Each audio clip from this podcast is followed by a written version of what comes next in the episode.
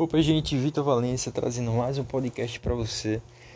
Demorei, mas voltei, tá bom? Prometo que eu vou organizar meu tempo para ter um processo aqui de frequência, né, de postagem melhor, principalmente aqui nos podcasts, tá? Que fica disponibilizado para todas as plataformas de áudio. Gente, bora falar de emagrecimento, que é uma dúvida muito comum que aparece para mim diariamente e é o que as pessoas esperam, né, quando vêm para o nutricionista geralmente as pessoas têm essa ideia que o nutricionista, a pessoa só vai quando quer ajustar alguma coisa na estética, seja hipertrofia, seja emagrecimento. Lembre-se que o nutricionista é um profissional da saúde. Então, gente, todas as doenças que acontecem mundialmente, principalmente doenças das comorbidades, que são é, diabetes, hipertensão, né, doenças associadas né, principalmente à nossa alimentação e à inatividade física, elas poderiam ser evitadas se esse indivíduo ele tivesse uma alimentação adequada no decorrer da sua vida. Então, o profissional da nutrição nada mais é do que um profissional que faz uma prevenção de doenças. Aquele indivíduo que tem uma alimentação correta durante sua vida, não se restringir, tá, gente? Você vai poder tomar sua cervejinha no final de semana, comer seu churrasquinho, mas também a gente tem que ter uma frequência, um equilíbrio alimentar correto não é se restringir, não é ficar bitolado só de alimentação saudável, não. Os fast foods em geral, que a gente gosta tanto, refrigerante, tudo isso é permitido na nossa alimentação, mas com uma boa frequência. Então, indivíduos que têm uma boa frequência alimentar, uma boa frequência de atividade física, são indivíduos que, quando chegam na fase da velhice, ele é um idoso mais longevo, ou seja, aquele idoso que não vai ter tanta patologia associada. Porque quando a gente olha para um idoso, a gente nota logo que ele tem diversas patologias, como hipertensão, diabetes, tem problema de artrite, artrose, reumatoide, enfim, todas as ites possíveis e também o processo de sarcopenia, que vocês já sabem o que é, que eu falei em outro podcast, onde eu fiquei mais de meia hora falando o que é a sarcopenia e a forma da sua prevenção. Que todo mundo vai ter sarcopenia, mas podemos melhorar ela não agravar a nossa situação. O tema de hoje não é sobre sarcopenia e nem idoso, mas tem associação, é claro, que é a vida nossa, né? A única verdade que a gente sabe da nossa vida é que um dia a gente vai morrer e a gente vai ser idoso também, velhinho, uma forma fisiológica. A gente nasce, adolescência, adulto e a fase da senescência, o envelhecimento que é uma fase muito boa também, onde a gente pega diversas experiências de vida, né? Então vamos lá, pessoal. Processo de emagrecimento. Quando fala essa palavra, a pessoa pensa logo em restrição e pensa que também vai ter que se matar de fazer exercício. Bem, de uma forma bem informal, realmente. Nesse sentido, a pessoa vai ter que praticar, praticar no caso, né, alguma atividade física, algum exercício físico que é justamente para melhorar as atividades metabólicas do nosso corpo. Porque a gente já está cansado de saber os benefícios né, que a atividade física diária tem para a nossa saúde. Porém, quando levamos para o lado da alimentação, da nutrição, que isso tem que ser casado, exercício, mais alimentação saudável, senão você não vai ter um resultado tão bom, o que é que acontece? As pessoas diariamente são bombardeadas né, por diversos mitos da nutrição, como por exemplo, não come tapioca, não come arroz, não come macarrão, porque tem carboidrato, então você vai engordar. Olha, não come esse alimento aqui à noite não, porque não é legal. Toma água com limão em jejum, pois você assim vai emagrecer. Faz o jejum intermitente Fica sem comer durante 10 horas, 14, 15, 20 horas, porque assim você vai emagrecer.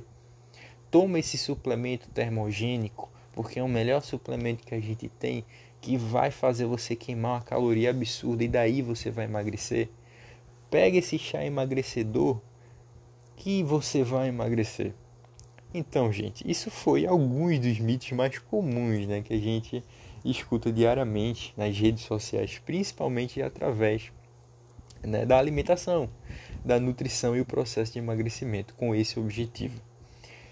Eu falei que emagrecer, fazer uma ingestão né, de uma pequena quantidade de calorias, ou seja, esse indivíduo tem que entrar em déficit calórico e gastar mais calorias, ou seja, tem que fazer algum exercício físico associado. Essa pessoa consegue até fazer exercício físico, a grande maioria, tá pessoal? Ela consegue até fazer exercício físico, pois ela está motivada. Ela decidiu que vai emagrecer.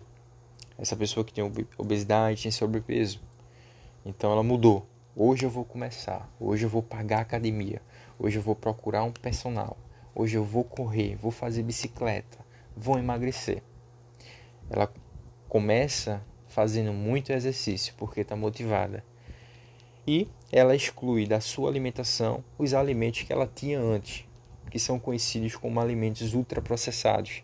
Alimentos de panificações, alimentos industrializados, o excesso, chocolates, refrigerantes, coxinhas, fritura, salgados em gerais, que tem muita gordura, uma densidade calórica muito alta. Então ela exclui tudo isso da sua alimentação drasticamente. Ela mudou. O que é que vai acontecer, pessoal? Ela vai conseguir emagrecer.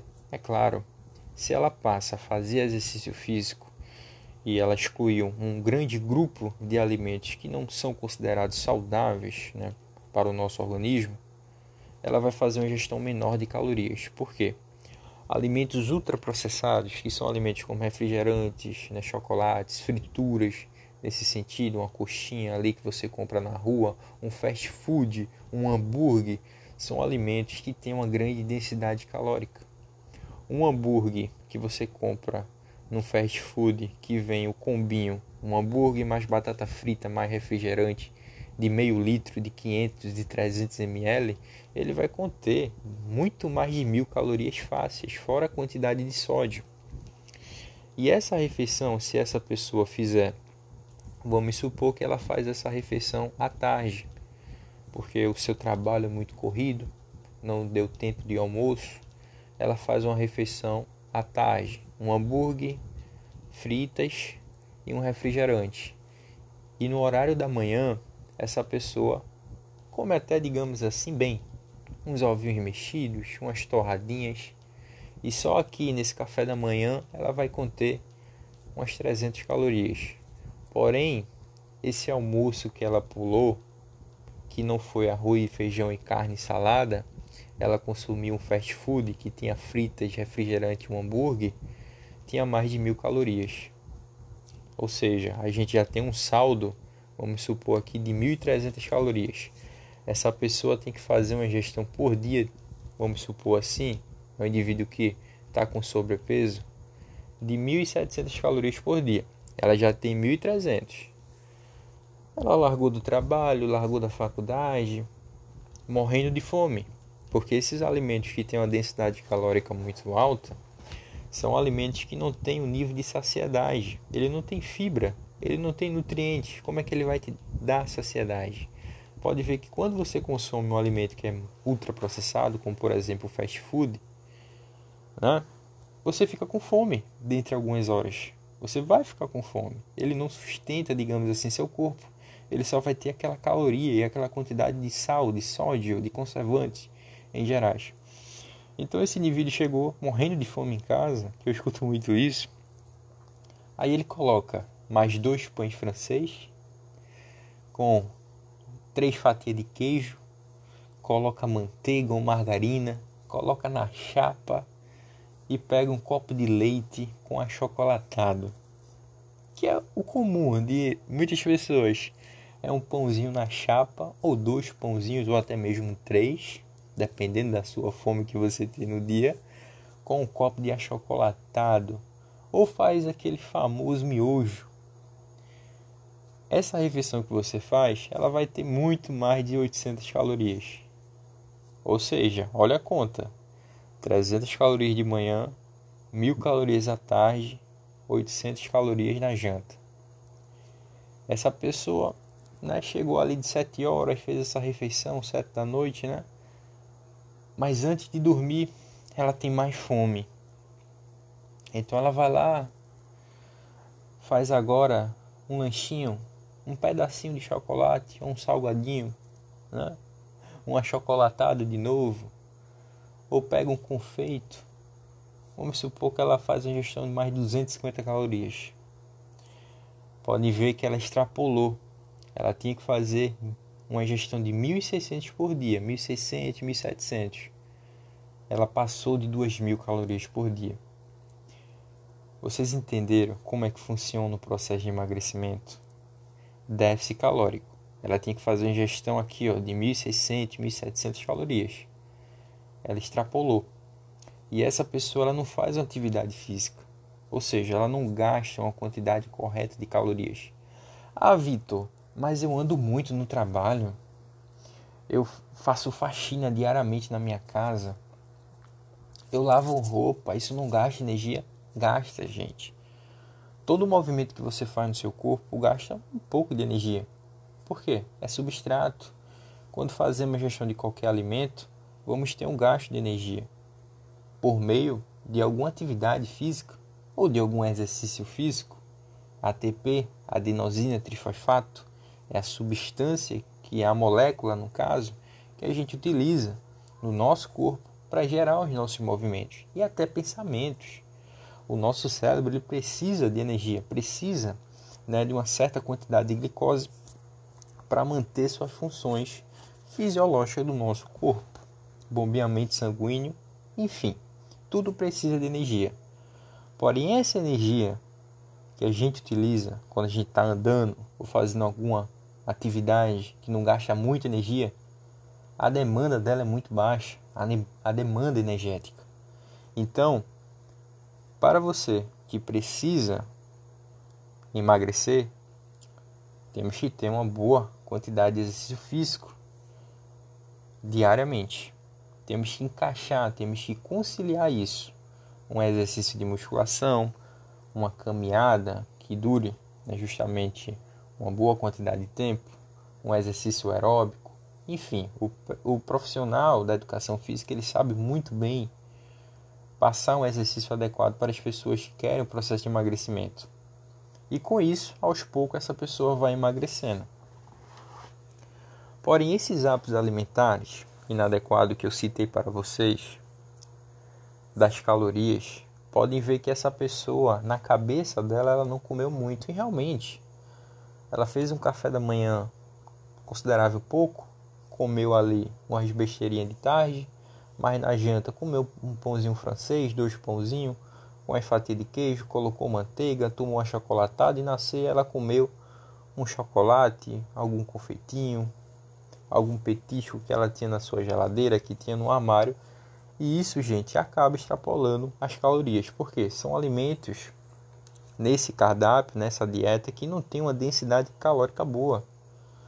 Quando a gente compara um prato de arroz e feijão e carne e salada, muito arroz e feijão no caso, eu estou falando de pouco não, estou falando de umas 200 gramas de feijão, umas 200 gramas de arroz, 250, 300, não chega a bater mil calorias, não chega gente. E pode ver que esses alimentos, ele contém nutrientes, eles contêm um processo de saciedade, ele contém fibra. A união de um arroz e feijão vai conter uma grande quantidade de aminoácidos, o BCAA, com a gama né, de proteína de um pedaço de frango, de carne vermelha, vai conter já uma, várias vitaminas, por exemplo, do complexo B, a união de salada, que é, as pessoas né, não gostam muito, mas a gente faz esse estímulo porque contém muitos minerais e nutrientes específicos. Tudo isso seria uma alimentação correta. E é justamente esse ponto que as pessoas precisam ajustar e não acreditarem em mitos da nutrição. Porque quando pegamos o carboidrato, a gente vai ter diversos alimentos que contêm carboidrato. Os cereais, né, o próprio arroz, que é vilão. Isso eu já escutei muitas vezes, tá, gente? Dizendo que o arroz é vilão porque ele contém carboidrato. Realmente o arroz contém carboidrato, mas o que vocês têm que, que, têm que entender é que o nosso carboidrato é o primeiro substrato energético que a gente utiliza para a realização de atividade física de alta intensidade. Gente, se eu retiro drasticamente ou se eu reduzo muito carboidrato do nosso, no nosso organismo, se você quiser treinar bem, você não vai conseguir. Por quê? Como é que tu vai ter energia? Ah, Vitor, mas eu não consumo muita proteína, muitos lipídios. O que eu falei agora, O carboidrato é o primeiro substrato energético que o nosso organismo utiliza para a realização de atividade física. É o principal. Falou de energia, é o carboidrato. Funcionalidade do nosso corpo, a gente precisa de carboidrato. O nosso cérebro, ele consegue, né, se a gente restringir muito carboidrato, fazer pega outros substratos, por exemplo, corpos cetônicos, para gerar energia por meio das gorduras. Porém, gente, isso é por pouco tempo. Ele vai precisar de uma certa quantidade de glicose proveniente desses carboidratos, que é a melhor forma desse organismo utilizar, do nosso corpo fazer essa utilização. Fora que no nosso músculo e no nosso fígado temos o que a gente chama de glicogênio. Glicogênio é a nossa reserva muscular é nossa reserva energética dos carboidratos, principalmente aí de glicose, né? Reserva de glicose proveniente da nossa alimentação. E esse glicogênio, a demanda dele está diretamente relacionada à ingestão dos carboidratos.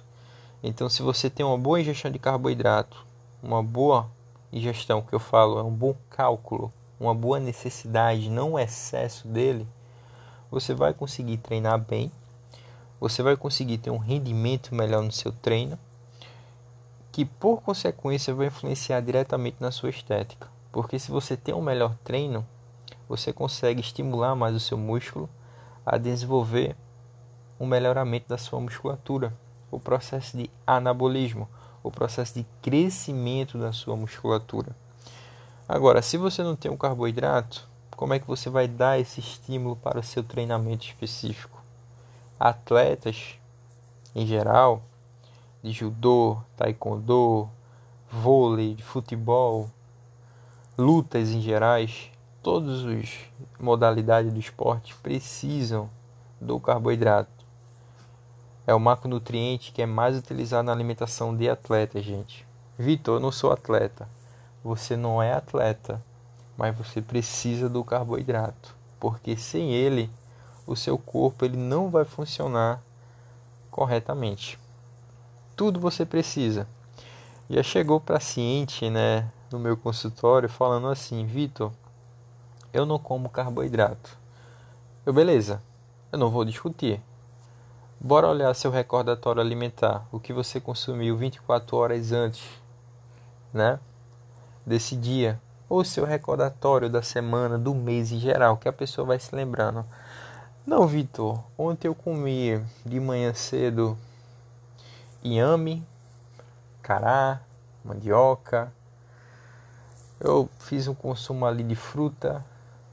Durante o almoço, eu coloco uma maior quantidade de legumes, de vegetais, de proteína, que é a carne, o frango. Durante a parte da tarde, eu faço a ingestão de muita melancia, de muita manga Olha o sotaque nordestino saindo. E durante a janta eu faço um consumo de sopa de legumes com mais fruta.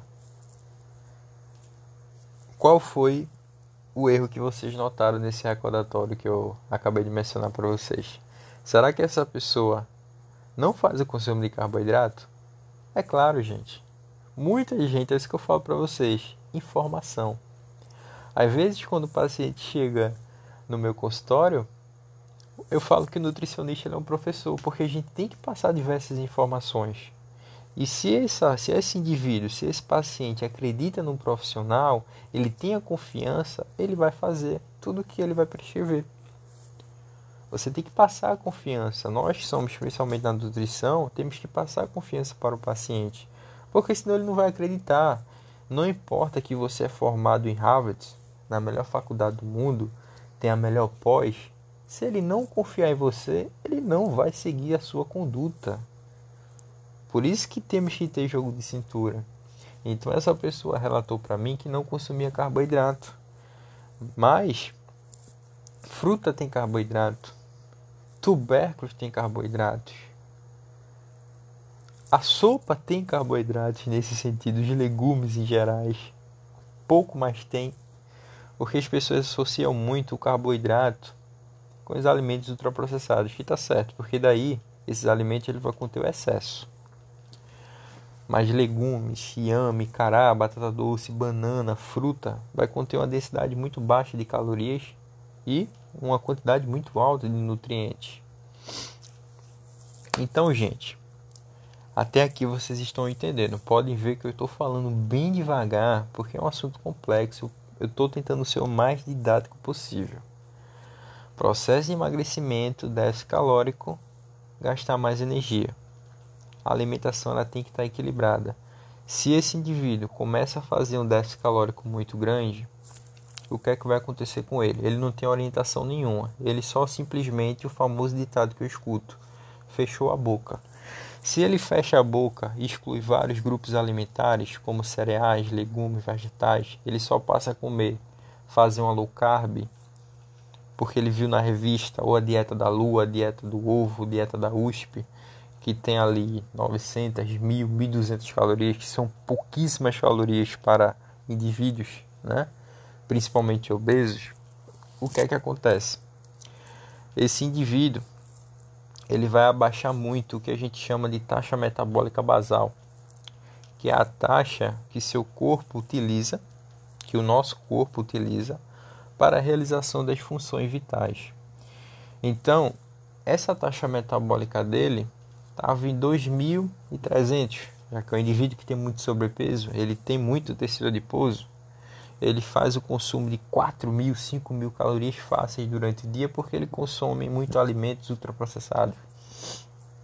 Ele restringiu muito sua alimentação, passou a comer mil calorias. O metabolismo que era de 2.300 abaixou para 1.600, 1.500, 1.400 e se igualou com o que ele está fazendo. Essa taxa metabólica dele se igualou com o que ele está gastando. Daí, esse processo de emagrecimento ele vai se tornar mais difícil. Essa pessoa ela vai se restringindo mais, vai diminuindo mais carboidrato, geralmente é isso. Ela vai ficando mais fraca, ela não vai render no treinamento, ela sobe na balança e não vê resultado.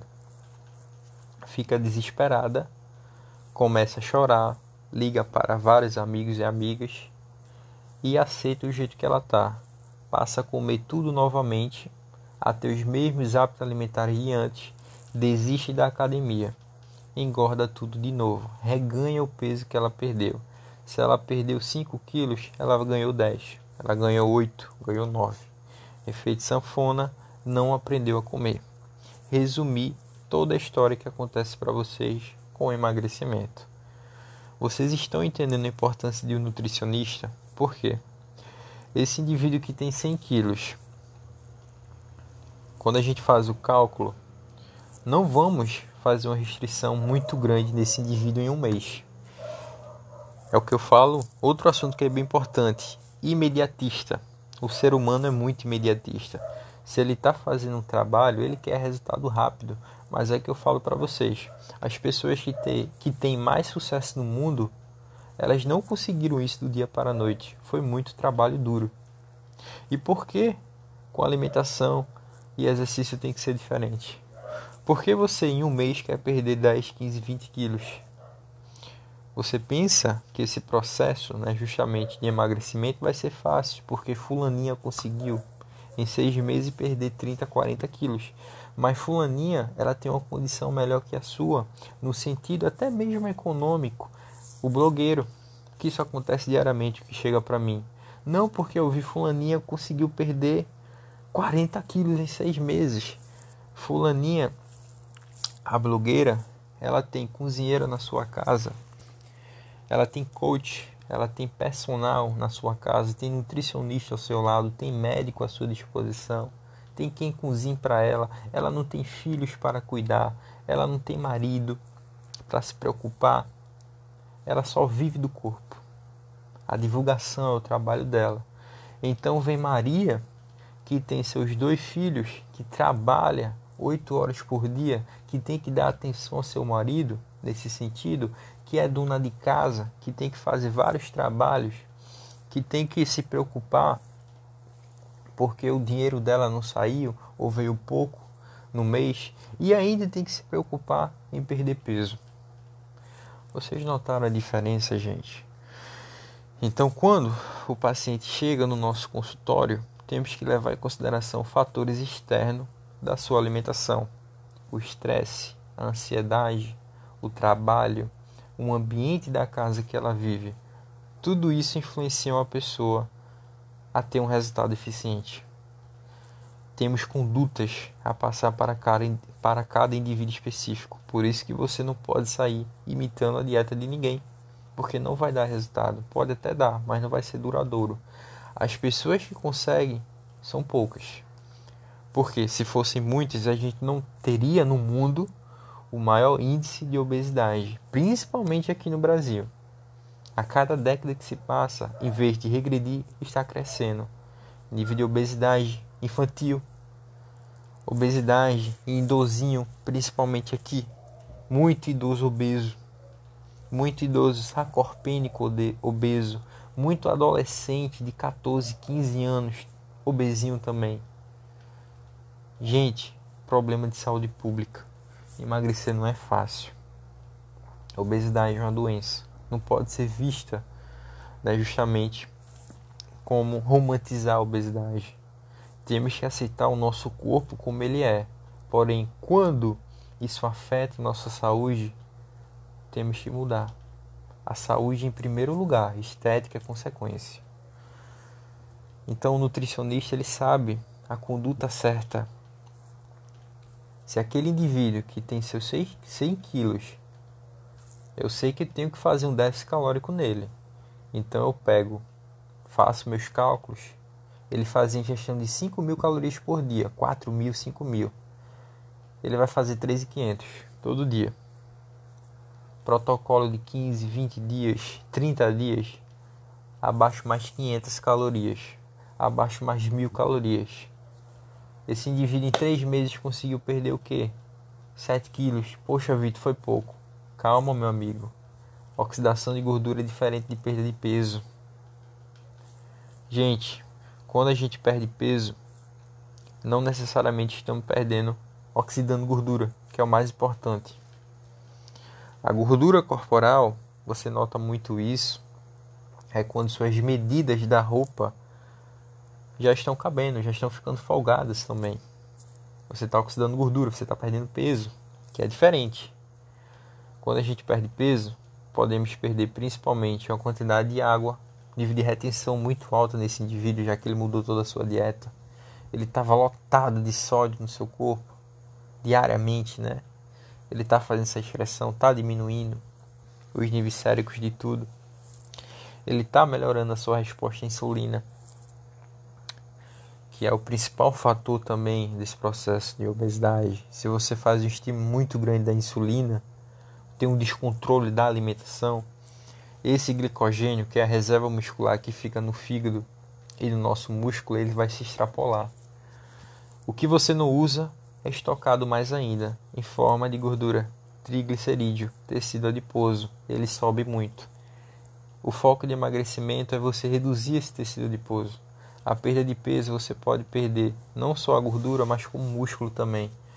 Eu não quero que você perca músculo. Eu quero que você aumente musculatura e justamente diminua a gordura corporal. É um processo lento. É um processo que você vai precisar ali da musculação, vai precisar do aeróbico. Beleza, Vitor. Mais seis meses de alimentação correta e treinamento. Esse indivíduo já perdeu 15, 20 quilos. E assim vai, gente. Ele tinha 100, passou 80. Em um ano de alimentação e treino, ele está nos seus 78 quilos, 77 quilos. Em dois anos de treinamento, esse indivíduo conseguiu vencer a obesidade. São valores aqui que eu dei, gente, que vai de pessoa para pessoa. Tem pessoas que em um mês podem perder até 5 quilos com a dieta saudável exercício físico, uma rotina. Tem pessoas que perdem 2, 1,5 kg, dependendo também da rotina que ela faz do seu treinamento. Tem pessoas que treinam de segunda a sábado, que está muito motivada. Tem pessoas que treinam três vezes na semana por causa da rotina de trabalho. Tem pessoas que conseguem ter um foco maior na dieta, porém tem pessoas que não conseguem ter uma gestão correta de calorias que o nutricionista prescreveu. Ela vai ficar omitindo informações. Quando chega na consulta, Maria, você consumiu o que eu falei? Você está jantando bem? Você colocou quatro colheres de sopa de arroz? Tem certeza? Não, Vitor, eu coloquei oito. São problemas que vai aparecendo. Ser humano, gente, é normal.